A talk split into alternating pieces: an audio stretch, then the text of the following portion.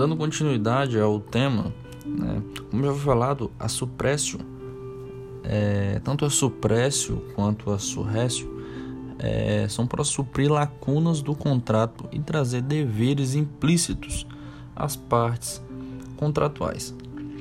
Portanto, agora com um foco maior na suprécio, na surrécio, perdão, a surrécio ela, ela acarreta o nascimento de um direito em razão da continuada prática de certos atos.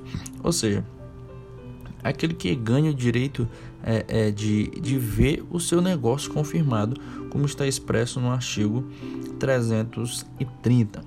Como, por exemplo, o pagamento reiterado, né? É, o pagamento reiterado por exemplo, de um aluguel e de repente o credor ele muda o lugar de efetuar o pagamento.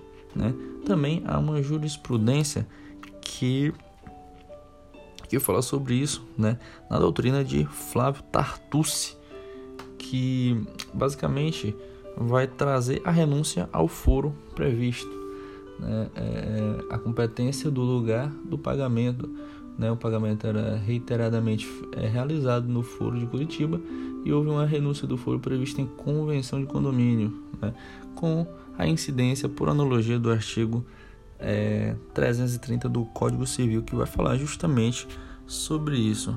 É um exemplo é, desse elemento, desse, desse, desse, desse elemento, né, é, posto aí, previsto dentro do princípio da boa fé objetiva, a surrécio.